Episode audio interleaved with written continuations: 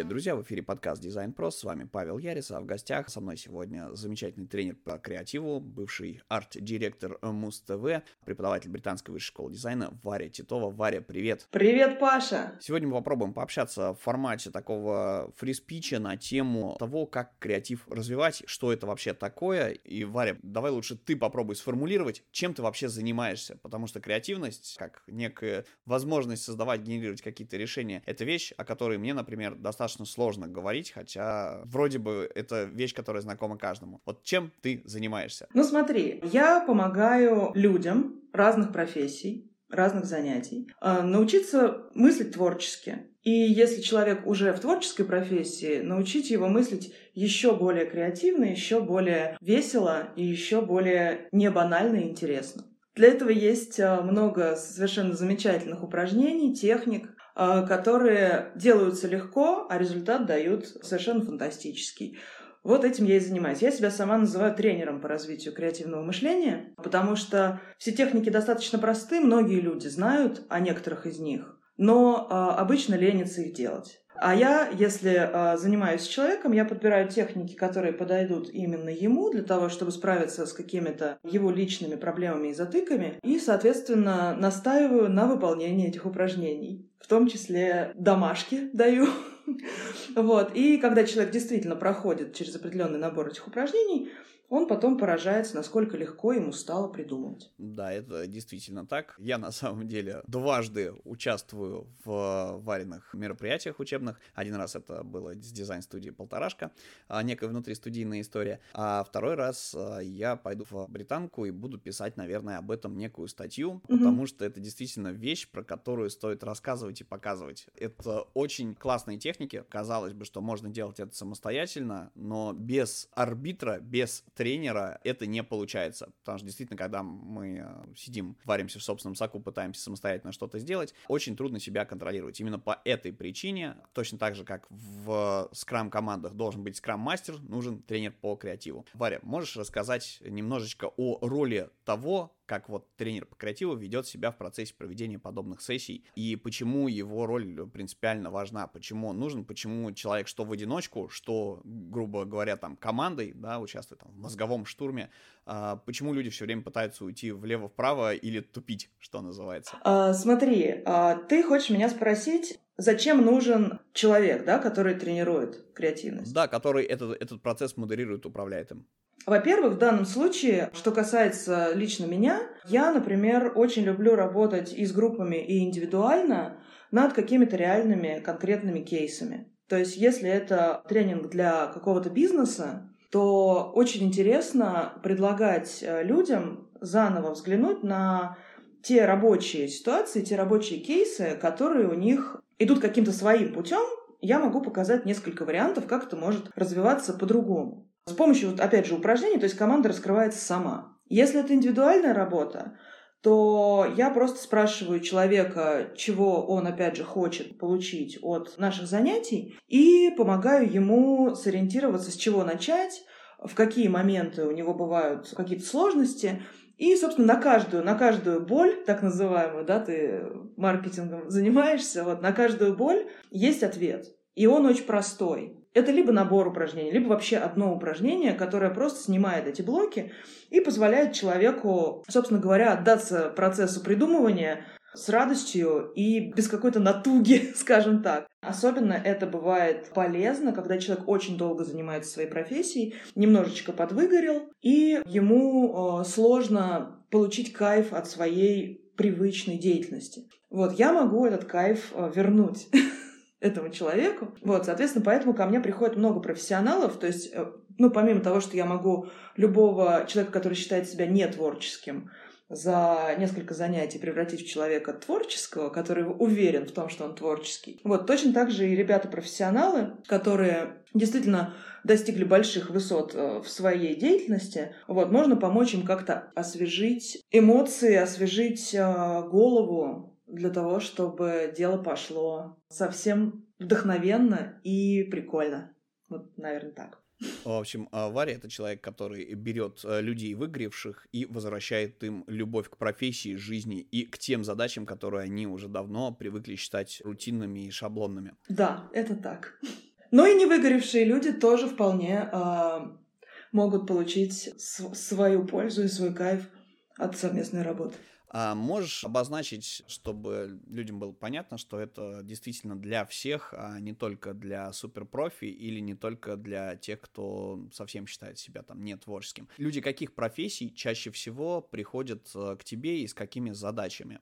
Значит, смотри, в силу специфики своей преподавательской деятельности, того, что я в основном преподаю в Британской высшей школе дизайна, большая часть моих студентов, они дизайнеры. Вот, но также я люблю заниматься и с музыкантами, и с писателями и э, с людьми разных профессий, в том числе с бизнесменами, потому что креативность нужна не только в творчестве, креативность нужна также и в решении каких-то бизнес-задач. Вот, еще у меня много телевизионщиков, поскольку я работаю на телевидении уже 15 лет. А когда к тебе приходит творческий человек и делает что-то творческое, Просто как бы, ну, ему становится легче, его результаты улучшаются, идеи становятся круче, интереснее, но гораздо прикольнее, когда к тебе приходит человек, который считает себя не творческим, и за несколько занятий вдруг происходит офигительный прорыв, и у человека получается сделать что-то очень классное, очень не банальное, очень художественное. Такие результаты, они меня поражают даже больше, потому что как бы человеку просто достаточно разрешить называть себя и быть творческим человеком, и вот что-то снимается, э, техники работают, упражнения работают, и вот, вот эти превращения меня больше всего радуют, когда к тебе приходит человек, который очень стесняется как-то себя выражать, которого когда-то, возможно, какой-нибудь учитель в начальной школе сказал, что у него там математический склад ума, и ему никогда не стать там художником. И вот, короче, это все очень легко достать, это все очень легко э, вернуть человеку. И классно, классно, когда приходит к тебе человек, который не уверен в себе, а уходит от тебя настоящий художник. Это кайф. Варя, давай немножечко про ограничения, которые мешают людям. Что мешает человеку родить, сгенерировать решение? А, я попробую это так, чуть-чуть конкретизировать. Правильно я понимаю, что первый барьер. Мы, например, привыкли действовать по некоему условно правильному алгоритму. То есть есть какой-то фреймворк работы, который мы ежедневно выполняем. Да, мы привыкли, например, для того, чтобы сгенерировать какую-то историю, мы, как обычно делаем, если дизайн задач стоит по формированию какого-нибудь визуала, например, там, или иллюстрации, да, чего-то визуального. Мы сформулируем задачу, ищем для нее референсы и пытаемся из этого что-то синтезировать. Если у нас задача хорошо оформлена, в принципе, это будет достаточно просто сделать, но беда в чем? Как только у нас задача на входе меняется во что-то, что мы раньше не делали, или нас просят сделать что-то, что отличается от референсных картинок, или родить решение, которого вообще не было, да, то есть когда референсы взять негде. Вот здесь начинается затык. Что мешает человеку в этот момент, вот его мозгу, а, шаблонности мышления какой-то, вот этот вот шаблон мышления, вот эти барьеры, рамки порвать, потому что даже у суперопытного специалиста бывает такое, что он сидит и, что называется, тупит, как ты говоришь, там, над чистым листом, да, то есть он попробует задачу с разных сторон, а она такой крепкий орешек и не поддается. Что мешает и э, как такие вещи прорываются, то есть какие техники для этого есть? Паш, ну у меня короткий, наверное, очень ответ на твой очень длинный вопрос. Мешает просто то, что э, нужно разрешить себе решить эту задачу новым путем. Как бы все.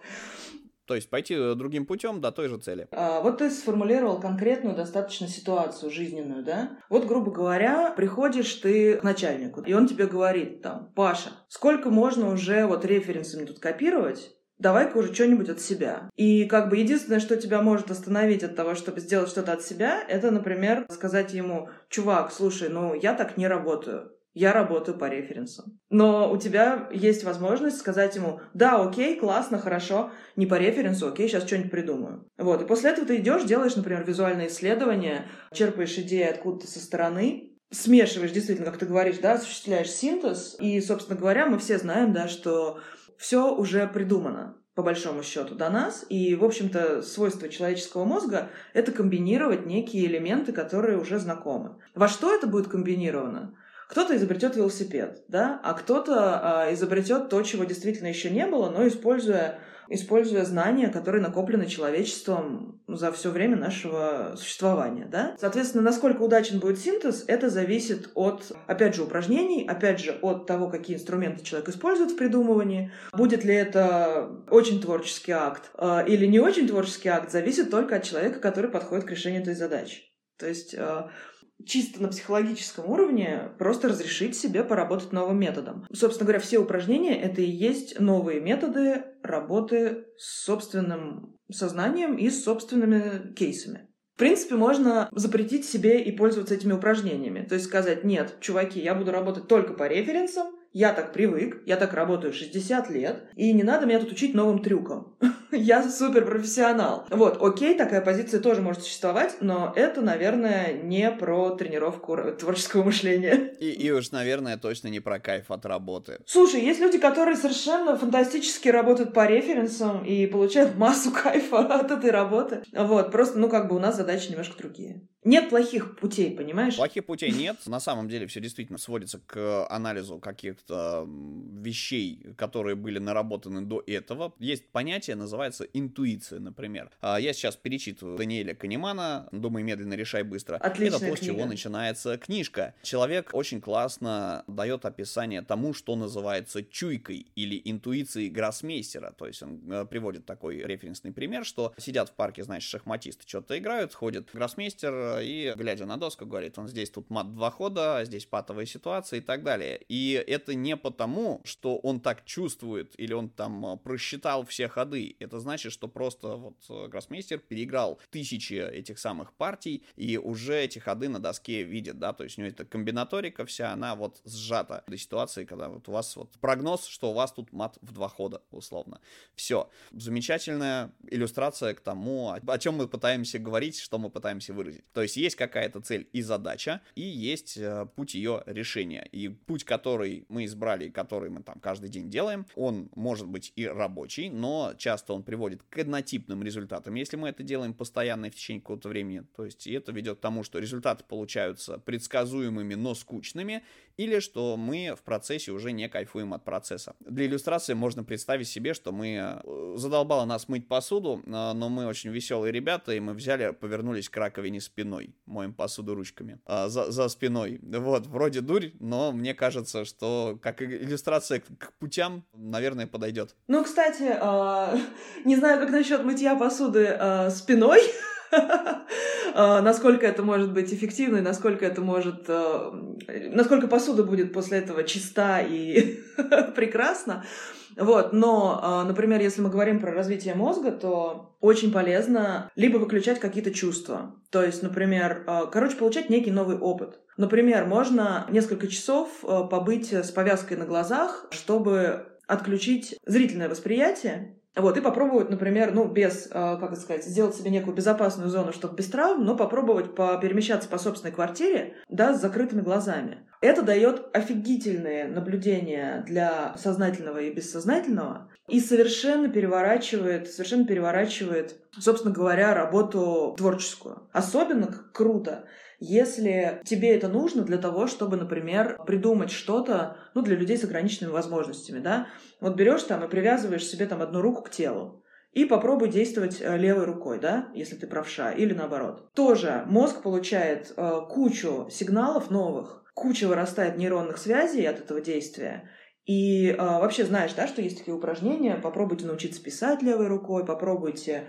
э, научиться там левой рукой делать какие-то действия, которые вы делаете обычно правой, не знаю, там играть в теннис. Для чего все это нужно? Почему это считается эффективным для развития творческого мышления? Потому что это на физическом уровне выращивает у тебя целые нейронные э, цепи и сети в голове, после чего тебе гораздо проще прогонять через себя какую-то информацию, то есть ты уже немножечко стал другим после такого опыта. Вот, и таких опытов можно придумать э, очень много, в том числе, да, мы все знаем, что сейчас популярны, допустим, ретриты, да, это когда человек уезжает в какую-то местность, где под э, надзором специально обученных э, людей молчит в течение достаточно долгого времени. Как бы вот это вот, исключая возможность произносить слова и как-то формулировать свои мысли вслух, это тоже дает э, сознанию совершенно новый опыт. И почему люди там получают откровения, какие-то перерождаются? Потому что это вот, это работает. ограничения работают. То есть если, а, вот как мы, мы поговорили немножечко про случайность, можем еще поговорить, вот поточнее я сформулирую, что это такое. Есть способы прорывов через случайность, а есть способы прорывов через ограничения. Если тебе а, разрешено все, тебе говорят, Паша, сделай красиво мне.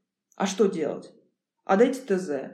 Ой, Паш, делай, что хочешь. Вот вообще абсолютная творческая свобода. Все, что ты не сделаешь, все приму у тебя. Вообще просто. И ты такой думаешь, так, окей, и что делать теперь? И как бы вот это тоже, это один из прекраснейших затыков творческих людей, особенно работающих на поточном производстве, когда тебе не дают никаких ограничений. То есть вот если у тебя есть ограничения по бюджету, если у тебя есть ограничения по э, софту, если у тебя есть ограничения по темам, допустим, да, которых тебе можно касаться, а которых тебе нельзя касаться. Тебе гораздо проще, учитывая эти условия задач, то есть ты там пишешь «дано», то-то, то-то, то-то, то-то, а, а этого не дано. А, тебе гораздо проще придумать неожиданное творческое, креативное решение, потому что ты будешь справляться с некими либо условными трудностями, да, как в упражнениях, да, которые мы сами себе немножечко придумываем, чтобы выйти за, за, ну, за круг привычных нам решений. Вот. Либо это объективное ограничение реальности. То есть, ну, как бы, ну, есть гравитация, ничего ты не попишешь. Да, есть гравитация. Вот. Соответственно, определенные решения, они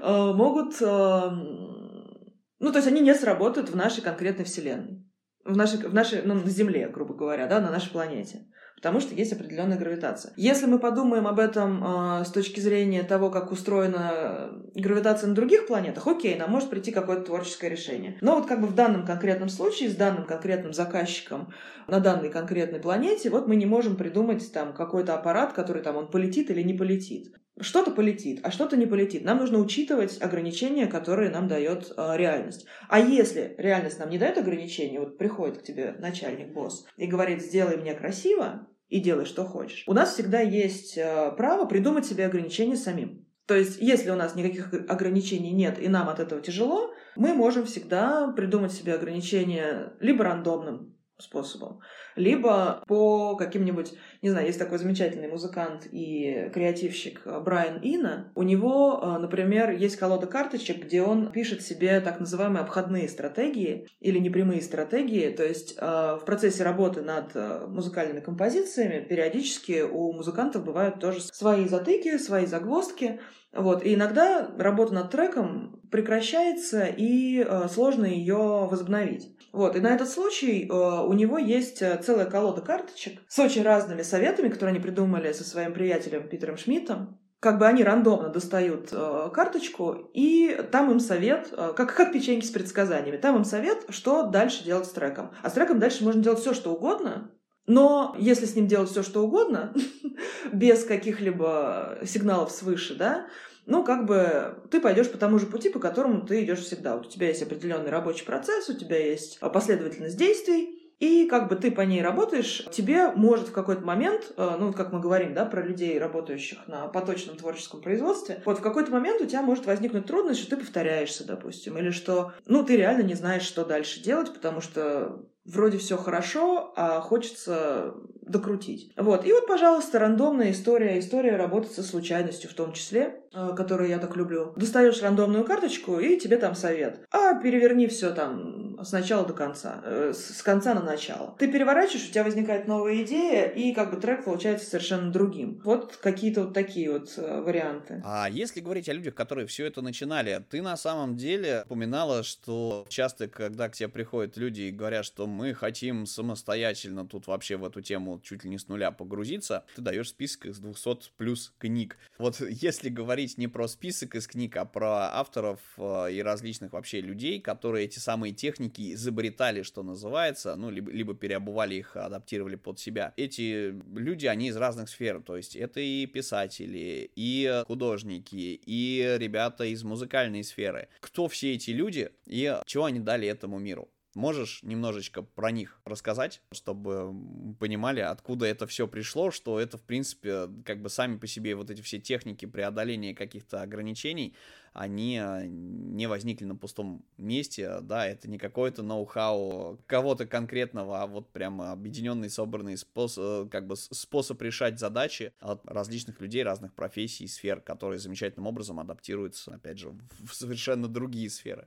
Если, если э, есть задача, да, э, ну вот как я находила там книги по развитию креативности, господи, идешь в Google, пишешь топ-10 э, книг по развитию креативности, тебе выпадают эти книги. Вот, по большей части они э, довольно скучные. И если они написаны иностранными авторами, есть у них такая особенность, взять одну идею, одну как бы, один трюк, и вот очень-очень долго размазывать, лить воду, написать целую книгу, содержание которой можно пересказать на одной странице, в общем-то, по большому счету. Вот. И таких книг множество, я их советовать не буду. Гораздо интереснее наблюдать за реально известными творческими людьми, результат работы которых, ну, вот мне лично нравится. То есть это могут быть какие-то кинорежиссеры. Я вот э, люблю исследовать э, творческие методы там Дэвида Линча, Тарантино. Это могут быть музыканты. Вот тот же Брайан Ина и, собственно, Том Йорк, там Дэвид Боуи. То есть их э, огромное количество, но техники все, которыми они пользуются, их вообще, вообще все, э, все креативные техники придумали сюрреалисты, если, если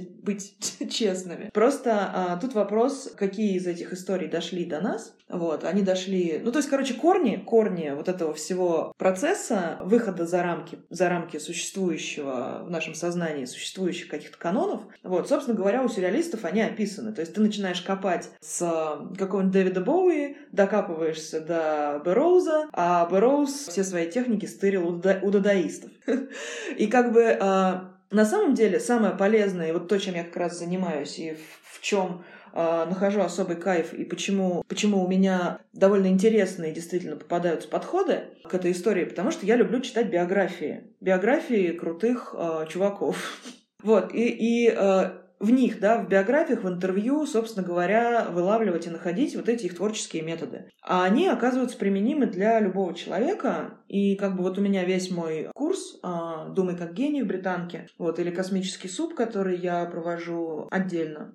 Они, собственно, вот эти, эти истории, они основаны на как раз-таки исследовании творчества а, режиссеров, музыкантов, дизайнеров, художников. А, и самое классное, то, что а, чаще всего вот эти самые креативные, самые интересные а, персонажи, они переходят из одной области искусства в другую. То есть, например, человек был художником, захотел стать поэтом, взял э, какие-то наработки из своих приемов как художник и перенес их в текст. Кайф, кайф. Брайан Инна начинал как художник, стал музыкантом. Тоже как бы вся история с э, звуковым монтажом, она к нему пришла из коллажных техник. Ну, как бы про любого, про любого из этих персонажей можно говорить бесконечно. Ну, вот, собственно, этим я и занимаюсь на своих занятиях. То есть рассказывается биография человека, проблема, с которой он столкнулся в творчестве и как он ее решил. А чаще всего это очень классные, очень интересные, изобретательные трюки. Давай попробуем, э, чтобы это более предметно было. Если ты не против, я расскажу, как у тебя на интенсиве это происходит. То, что на мне, что называется, опробовано для решения задач. А ты попробуй э, объяснить, почему это происходит и почему это вот в таком формате важно. Давай вот для примера возьмем историю. Когда я пришел к тебе с запросом, что мне нужно нагенерить э, некую историю, да, в рамках некой NDA задачи, вот, к сожалению, не можем озвучивать, но тем не менее. Что сделала? Варя? Варя попросила взять журнал или газету, порезать слов, которые им, да, или фраз, которые мне понравились, смешать все это дело и как из шапочки, соответственно, вот это размешанное достать, э, вытащить, да, из этого уже получается какая-то там более-менее связанная история. А потом она включила адовый трек от Radiohead, который просто не дает тебе думать, потому что ты слушаешь вот, вот эти звуки, они не дают тебе формулировать мысли в голове, да, то есть выстраивать их в цепочку, тебя просто это отвлекает. И вот у тебя отключается это мышление, ты выполняешь то, что Варик говорит, и на, на выходе получаешь кучу разных, ну, семантическую базу, наверное, как это назвать, да, базу слов. То есть вот эти вот слова, от них от каждого э, там формируется еще несколько десятков слов, а через них ассоциативным путем еще какие-то вещи, и на выходе ты получаешь совершенно дикую, классную дичь, из которой ты реально уже осознанно можешь собрать э, дикий рассказ, повесть или э, поиметь некое описание для твоего будущего визуала. То есть аналогичная техника, когда ты пишешь там 5 прилагательных для какого-то предмета, объекта, над которым работаешь, и э, от них какие-то ассоциации пятого, там, третьего, пятого порядка вываливаешь, получаешь совершенно новые ассоциации, из них какую-то вещь формируешь. Надеюсь, мне удалось это в аудиоформате передать, да, процесс. Вот, Варя, как это работает? Почему это это вот так важно, почему мы не можем сесть и придумать сразу вот ассоциации там первого порядка и использовать их в работе. Почему нам нужно там третьего, пятого, десятого порядка какие-то варианты прокручивать, почему это так работает? Слушай, ну, а, опять же, тут 10 ответов нужно на твой вопрос. А, мне очень понравилось, как ты описал, как проходило наше занятие. Смотри, а, самое главное в любом творческом процессе — это отключить внутреннего редактора на определенном этапе работы. То есть есть а, два типа мышления. Первый тип мышления — это дивергентное мышление, когда ты генеришь массу некую, безумную, дурацкую, социально неодобряемую, не знаю. Ну, короче, когда ты полностью выключаешь внутреннего редактора и вот просто позволяешь своему бессознательному вываливать какие-то случайные ассоциативные идеи, и истории, и слова, и мысли, и тезисы. Вот, потом в хорошем, да, в хорошем творческом процессе у тебя всегда есть возможность включить второй тип мышления, это конвергентное мышление, когда мы оцениваем, насколько это приемлемо, насколько это интересно, насколько это э, здорово, насколько это воплотимо. То есть вот на, на этом этапе включается наш э, внутренний оценщик, внутренний редактор.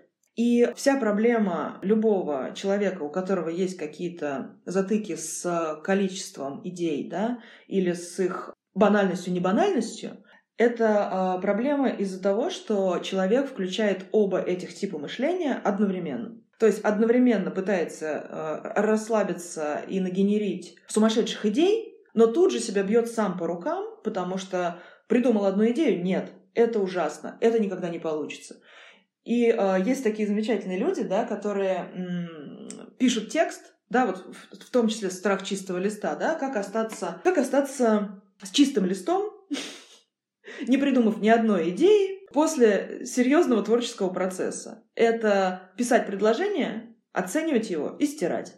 И есть такие люди, которые реально так пишут, вот, которые не могут там начать сочинение, как я провел лето, потому что первое же предложение повергает их сразу в некий стресс. То есть они пишут, тут же оценивают, и у них портится настроение, им кажется, что это совершенно дурацкое первое предложение для начала э, рассказа о прекрасной, замечательной какой-то теме, идее, которая, в принципе, у человека есть. Вот, вот это вот, собственно говоря, тот самый пресловутый страх чистого листа.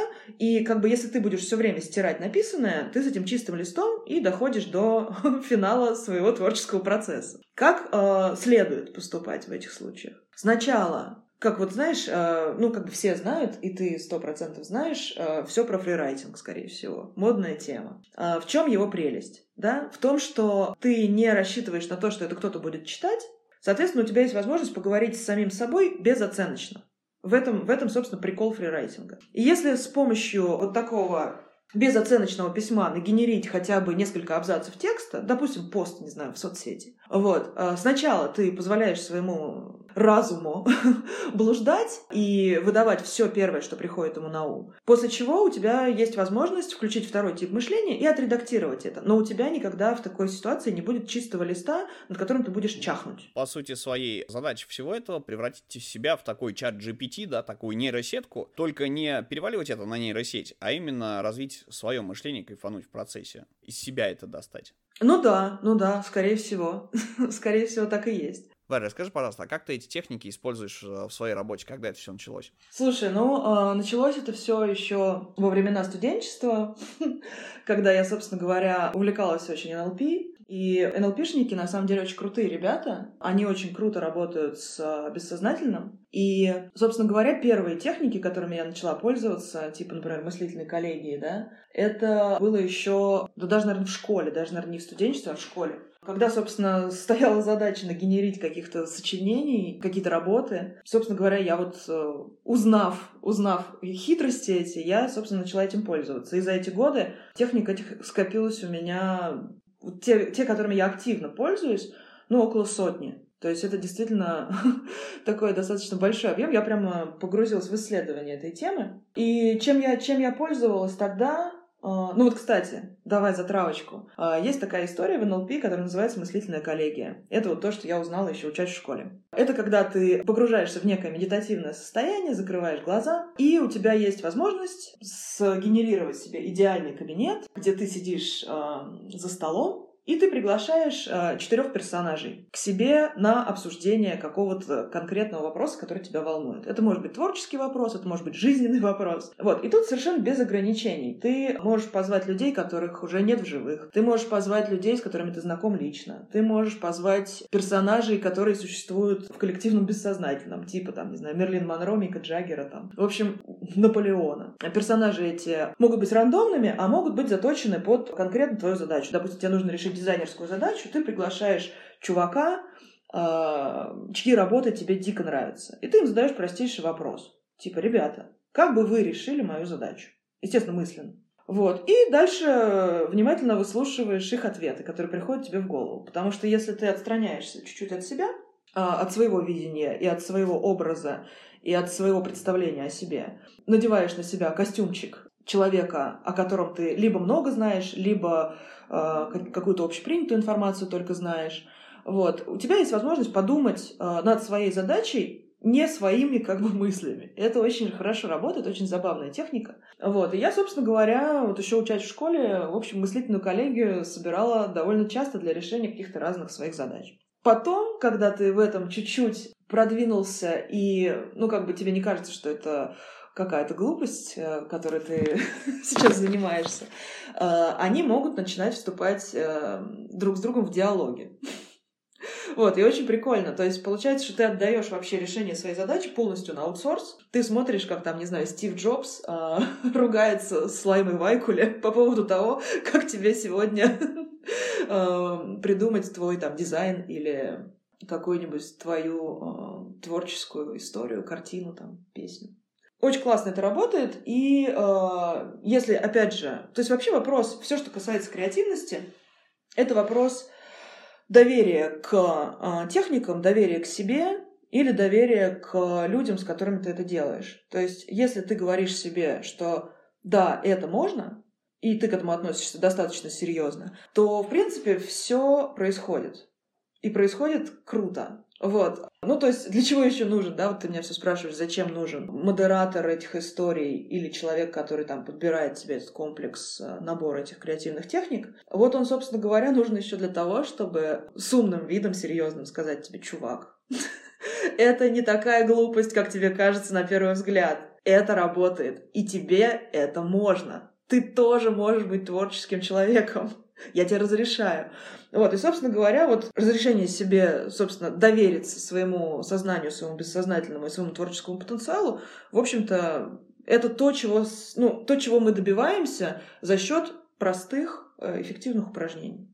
То есть, когда получается, ты начинаешь себе доверять. Короче, креатив без веществ. Креатив без веществ, да. То есть, когда у тебя получается, ты начинаешь себе доверять, как творческому человеку. Чтобы у тебя получилось, тебе нужно попробовать. Когда ты пробуешь, и у тебя получается, ты офигеваешь от того, что, блин, оказывается, я еще и так могу. И все, и после этого все, все процессы выравниваются, и тебе становится легко. И ну и к тому же ты знаешь эти упражнения в, в некотором количестве, да, там, ну, кто-то 100 знает, кому-то достаточно двух-трех, которые для него эффективны. Ну, в общем, единожды решив проблему творческого характера, а, ты с ней уже, в принципе, скорее всего, не столкнешься, потому что ты будешь знать, что с ней делать. То есть, я попробую подрезюмировать маленьким абзацем. Момент первый. Креативная техника сама по себе имеет ценность в том, что с помощью нее можно решить задачу. Угу. А вторая ее ценность — это арт-терапия своеобразная, потому что ты идешь путем, а, которым ранее не ходил, и тебе кайф от процесса ловишь, типа, вау, я еще и так могу. Ну и, а, соответственно, история про то, что эти эти техники воспроизводимы, то есть это не один раз ты пришел э, на какой-то интенсив, э, что-то попробовал, ты можешь отнести с собой по жизни и использовать в ежедневной практике. Совершенно верно.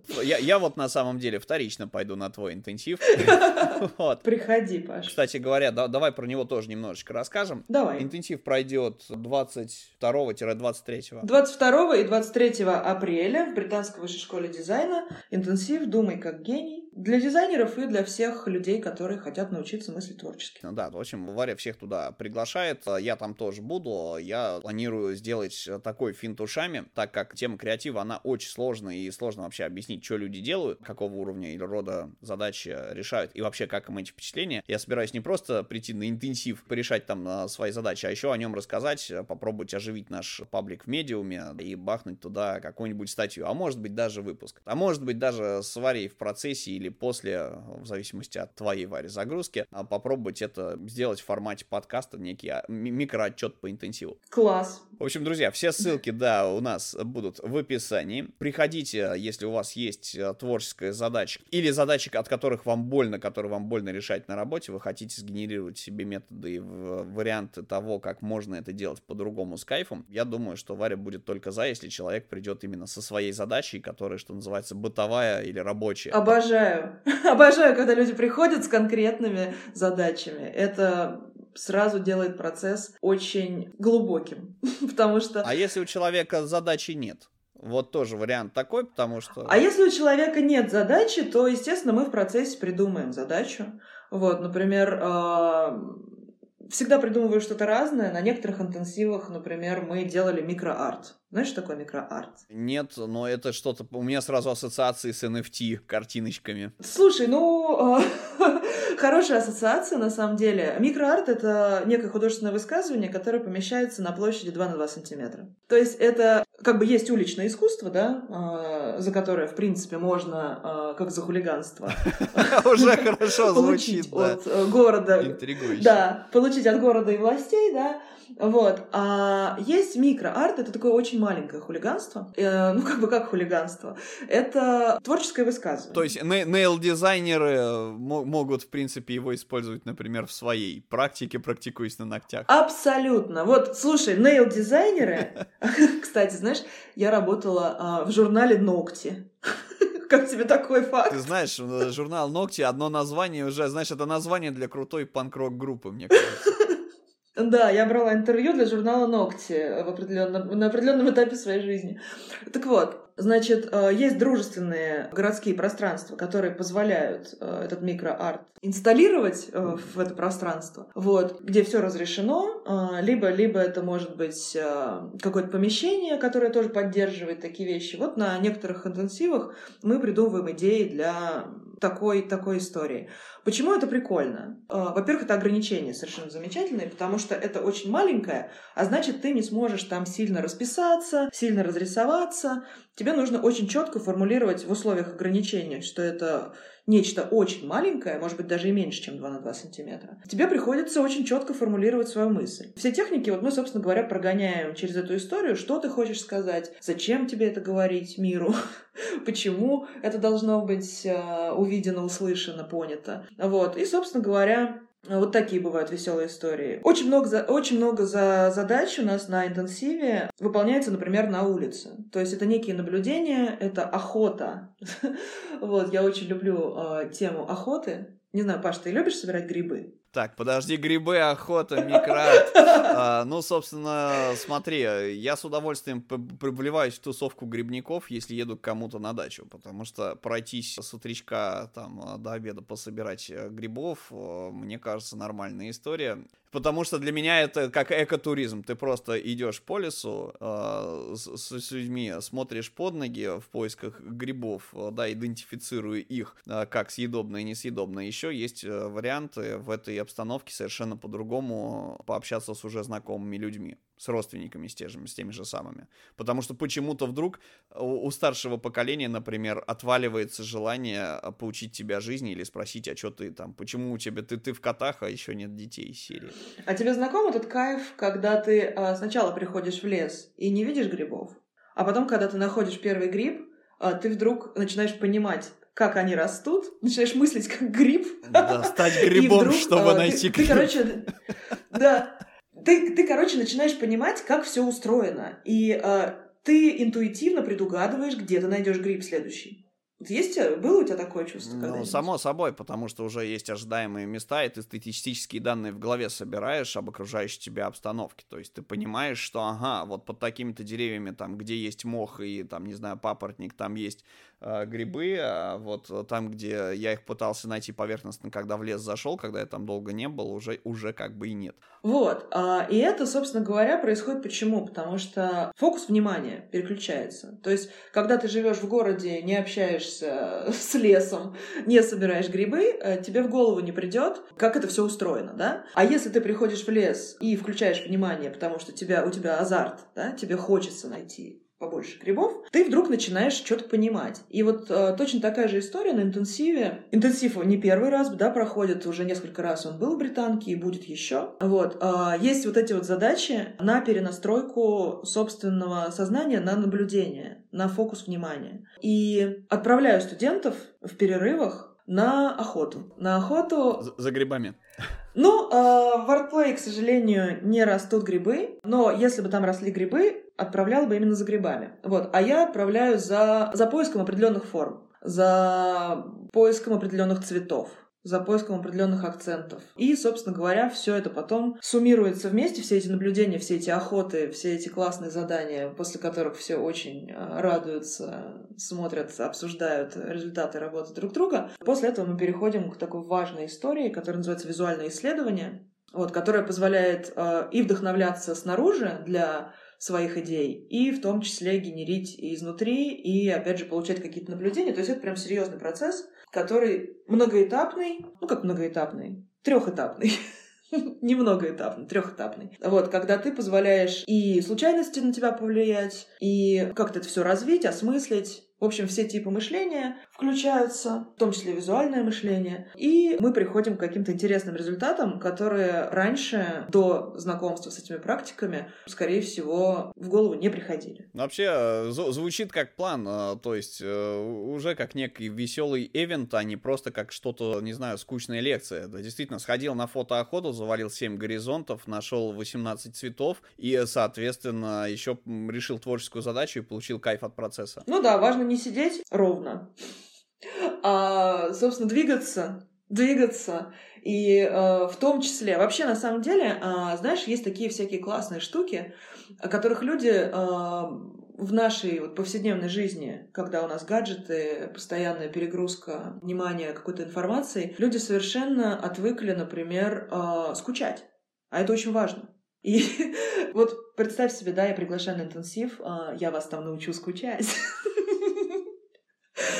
Вот. Смотри, в чем тут прикол? Прикол в том, что... Но скучать в короткий промежуток времени, а не весь интенсив, естественно, в рамках задачи. На самом деле, нет, это офигительный навык. Вот э, если ты когда-нибудь э, читал, например, Пушкина, представляешь себе Татьяну, да, из Онегина, как там прекрасно описывается, как она долго сидела у окна и смотрела в окно. Раньше не было ни телевизора, никаких гаджетов, да, никаких даже, в общем-то, чтобы музыку-то послушать, надо было к себе музыкантов приглашать. Да окна-то давай, давай начнем с того, что окна-то до определенного момента были далеко не у всех. Вот, в общем... Которые можно смотреть. В общем, а, просто остановиться и а, разрешить своему сознанию блуждать, не перегружая его информацией, грубо говоря, ну вот сейчас модные там всякие эти истории, там цифровой детокс, отключить телефон. Да блин, не дают отключить телефон. Люди начинают волноваться. Если ты им 15 минут не отвечаешь на сообщение, они думают, что все, с тобой что-то случилось. Как так? Почему ты отключился? Почему ты не отвечаешь уже 15 минут? Вот. А есть такое для придумщиков важное, важный процесс, происходящий в сознании.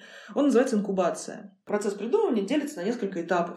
Первый этап — это когда ты загружаешь свой мозг информацией. То есть тебе нужно решить какую-то задачу, ты себя прокачиваешь по этой теме, ну, например, даешь себе полчаса, час, да, чтобы погуглить, узнать все о своей теме, узнать все об области, в которую тебе нужно погрузиться для исследования. После этого очень важно, вот почему, знаешь, есть такой трюк, да, если ты э, с вечера, да, когда ложишься спать, формулируешь какую-то задачу, на которую тебе нужно найти ответ, задаешь себе какой-нибудь вопрос. Если ты себе даешь мозгу программу, что типа вот я проснусь, я хочу получить ответ на этот вопрос, когда ты просыпаешься, у тебя обычно есть ответ на этот вопрос.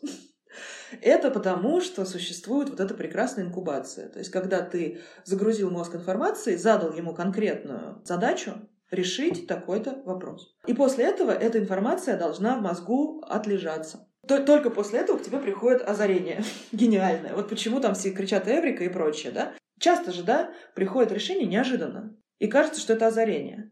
Было у тебя такое? Ну, само собой, любого человека, мне кажется, были вещи, когда хлопаешь себя по лбу и думаешь, опа, а, а вот оно, как это. Ларчик просто открывался. Угу. Вышел каменный цветочек. А вот как ты думаешь, а, бывают ли такие озарения у людей, которые не задают себе творческих вопросов и не решают, э, не, не, не, не дают мозгу задание решить задачу? Может ли быть озарение просто на пустом месте? Ни с того, ни с сего. Ну, как бы ни с того, ни с сего, наверное, нет. А так у всех людей, мне кажется, если мозг вообще как-то фоново воспринимает какую-то информацию, твое подсознание, мне кажется, может ее в определенный момент, если какой-то триггер будет, ее вы вывалить, и человек, собственно, ну, как минимум, эту задачу сформулирует. А так, если нет формулировки, нет задачи, нет решения. То есть, вот. Вот. То есть, например, приснилась бы Менделееву таблица Менделеева, если бы он не изучал э, элементы если бы он не, не погружался в эту историю, не был в нее э, очень серьезно интегрирован. Просто вот такой спал, и вдруг ему, опа, привиделась таблица Менделеева, он такой, о, что это? Как интересно. Он, бы не понял, мне кажется, что это было. Вот именно. А вдруг таблица Менделеева снилась не только Менделееву за, за века до него. Вот именно, понимаешь? А, индийскому ученому. да, просто ее не, не, не были готовы воспринять. На самом деле, видишь, все очень просто.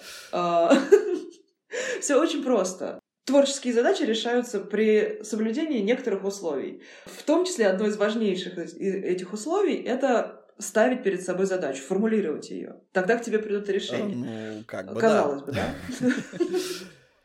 Вот. И вот э, продолжу тему насчет скуки. Очень важно периодически выходить из дома, не брать с собой никаких гаджетов, и что еще более важно, не брать с собой ничего, чем ты можешь записать свои мысли. Вот попробуй, я тебе это самое очень рекомендую сделать прямо сегодня. Вот выйти из дома без э, каких-либо средств э, для записи и без, без каких-то отвлекающих вещей. То есть книжку брать не нужно, телефон брать не нужно. Вот просто выйти и дать себе, э, взять наручные часы, да, со стрелочками, как раньше, и дать и, себе... И, и поехать покататься по новому большому кольцу, не имея ничего почитать, ничего послушать, ни телефона. Вот, да, совершенно верно. Ну, погулять погулять, покататься, неважно. И при этом иметь в своей голове до выхода на прогулку сформулированную творческую задачу. И где-то через какой-то момент вот этой вот такой вот уверенной скуки ты просто офигеешь от того, как тебя прет от идей, и тебе их некуда записать. Вот это обидно.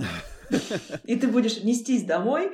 Э, я вот так часто делаю, хотя, конечно, меня теряют друзья и знакомые, потому что что это такое, я 15 минут не отвечаю на сообщения, а у меня дома телефон просто лежит. И как бы ты не представляешь себе вот этот вот чудесный момент, когда ты бежишь просто, бежишь, господи, только бы удержать все это в голове, только бы это успеть записать. Вот. Хотя тоже, казалось бы, да, вот эм, Ничего, ничего сверх какого-то изобретательного в этом нет, но это просто процесс работы мозга, и знать о них очень важно для творческого человека. Во вообще, как раз мне, мне кажется, вот эта вся история с практиками медитации от решения, она как раз про то же самое. Только люди осваивают что-то сидя, условно, да, а можно пойти прогуляться, подышать и впитывать какую-то, ну, сменить информацию не прислушиваться к себе внутрь закрытыми глазами и дышать, а вот именно иметь какие-то внешние факторы стимулы. Медитация — это вообще волшебная штука, на самом деле, потому что она перенастраивает работу мозга. Это, это очень крутая вещь. И вот, кстати говоря, мой самый разлюбимый кинорежиссер э, Дэвид Линч, все, всей своей креативности он, как он сам говорит, обязан именно медитации. И у него даже есть замечательная книжка, которая называется «Поймать большую рыбу», где он описывает свои практики, как он медитирует и для чего это ему нужно. Возможно, возможно. Ну, то есть, знаешь, тут тоже есть очень классные всякие бессознательные триггеры, да, когда мы сами навешиваем некую ценность на определенные ритуалы. Возможно, возможно, это просто ритуал, который, ну, то есть, возможно, Дэвид Линч и без медитации был бы совершенно удивительным э, художником и режиссером, вот. Но поскольку он себе вот это вот разрешение, вот это можно, да, он себе дает через медитацию. Я медитирую, поэтому у меня получится круто решать мои творческие задачи. И, в принципе, каждый из нас а, может себе... А, знаешь, что еще прикольно, да? Вот у японцев, да, есть для всех творческих людей очень крутая культура вхождения в процесс творчества наверное, тебе это знакомо, да, что э, там прежде чем приступить к какому-то изображению э, иероглифа каллиграфически, да, человек должен подготовить свои инструменты, свои кисти, он их должен разложить в определенном порядке, он должен подумать, посидеть, помолчать, настроиться. Только после этого он э, начинает там макает в тушь свою кисточку и выводит первую какую-то, первый штрих, да? Вот, точно так же музыканты, да, прежде чем начать сочинять или играть какую-то музыку, нужно настроить инструмент. И вот именно процессу вот этого ритуала, да? Постом и молитвой при приблизить решение. Да, да, да. И когда человек привыкает, э, в том числе, можно такие же ритуалы а, создать себе самостоятельно для вхождения в процесс, э, в креативный процесс, да, в творческий. И через эту, через эту подготовку ты будешь ощущать, что да, мне можно, я сделал свои пять действий. Там, теперь, теперь мысли польются. И как только ты разрешаешь мыслям политься, они начинают из тебя литься. Собственно говоря, все, все завязано на психологию, по большому счету. И творческое мышление тоже. А, ну что ж, а, отлично. Мне кажется, дико интересно поговорили. Мы на самом деле можем а, многочасов... многочасовые выпуски писать а, по этой теме, разбирая конкретные кейсы, может быть, что-нибудь придумывая. Но я просто напомню, что подкаст ограниченный тайминг. Последний, наверное, вопрос, Варя. Смотри, если говорить про какие-то источники вдохновения, что-нибудь почитать, посмотреть, ну, помимо того, чтобы сходить к тебе на интенсив, по теме, что бы ты рекомендовала ребятам, которых интересует тема развития креативности и то, как э, люди к этому подходят, э, да, соответственно, может быть, описание каких-то их практик. Литература, кино, музыка, все что угодно, да, то есть э, вот что бы ты посоветовала? Что бы я посоветовала? Смотри, во-первых, я бы посоветовала всем подписаться на мой телеграм-канал «Космический суп», где я для своих студентов, собственно говоря, периодически вот выкладываю какие-то книги, которые меня вдохновляют, какие-то лекции, какие-то фильмы, и в том числе там какие-то свои соображения, техники и прочую историю. Что важнее гораздо, чем читать книги, смотреть фильмы и м, погружаться как-то вот в какой-то контент, да, конкретный, да, где тебе все расскажут, все объяснят, по полочкам разложат, ты посмотришь и тут же забудешь. Важно давать себе какие-то новые интересные опыты. И это будет перестраивать сознание. То есть, например, если вы никогда не ходите в театр, ну, на регулярной основе, да, там ходили в школе, а, а потом 20 лет не ходили, значит, сходите в театр. Если вы не ходите на, на регулярной основе на какие-то художественные выставки, сходите на выставку. Попробуйте какой-то новый спорт. Попробуйте, короче, пробуйте новые впечатления, пробуйте новые занятия. И э, это будет э, влиять на творческое мышление гораздо сильнее, чем какая-нибудь книга прочитанная. Книг много, вот в моем телеграм-канале буду их выкладывать. Причем э, раньше я всем выкидывала, значит, э, желающим свой прекрасный список литературы по развитию креативности из там 200 книжек, которые я прочитала, и из которых я тоже в том числе что-то почерпнула для курса и для себя. Вот. Э, обычно, чем, чем более объемную задачу ты ставишь э, перед человеком, тем меньше шансов, что она будет выполнена. То есть люди получают этот список, думают, о, класс, 200 названий, это так полезно мне знать будет. И, конечно, никто к этому списку никогда не прибегает, никто эти этих книжек не открывает. И, э, собственно говоря, так он бесполезным грузом где-то болтается в, списке невыполненных задач, которые отжирают тоже у нас некоторое количество энергии, потому что мы пишем себе кучу объемных задач, потом их не выполняем, и из-за этого расстраиваемся. Вот, поэтому я в своем телеграм-канале «Космический суп» решила рекомендовать книжки по одной. потому что вам может понравиться какая-то одна книжка, вас зацепит. Я там описываю, почему она нравится мне. Возможно, что вы увидите именно в ней решение своей задачи, и ее одну прочитайте, и уже будет больше пользы, чем я назову список из 10 наименований. А уж с 200 тем более бессмысленно. А это на самом деле так. Мы проверяли э, и на студентах, э, и, соответственно, на слушателях нашего подкаста. То есть, если выдаешь человеку огромный список книг, он приходит с горящими глазами, хочу тему изучить, ты выдаешь ему список литературы, что называется, потом через год встречаешься, что из этого ты прочитал? Ничего. Вот, соответственно, в лучшем случае купил какой-нибудь из них, скачал, но не осилил. А по одной с обзорами, с рецензиями, да, супер, мне кажется. В общем, друзья, э, ссылку на телеграм-канал Вари мы обязательно тоже приложим в описании к выпуску. Варя, спасибо тебе огромное, что пришла. Мне кажется, максимально такой насыщенный диалог получился.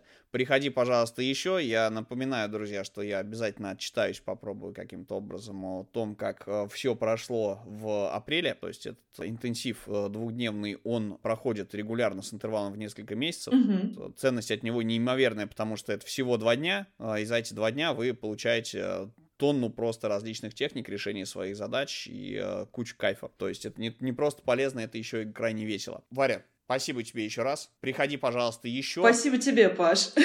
Я обязательно приду. Да, все ссылки приложим. До новых встреч. э, И, э, Варя, ждем тебя снова. До встречи. Пока-пока. Пока-пока.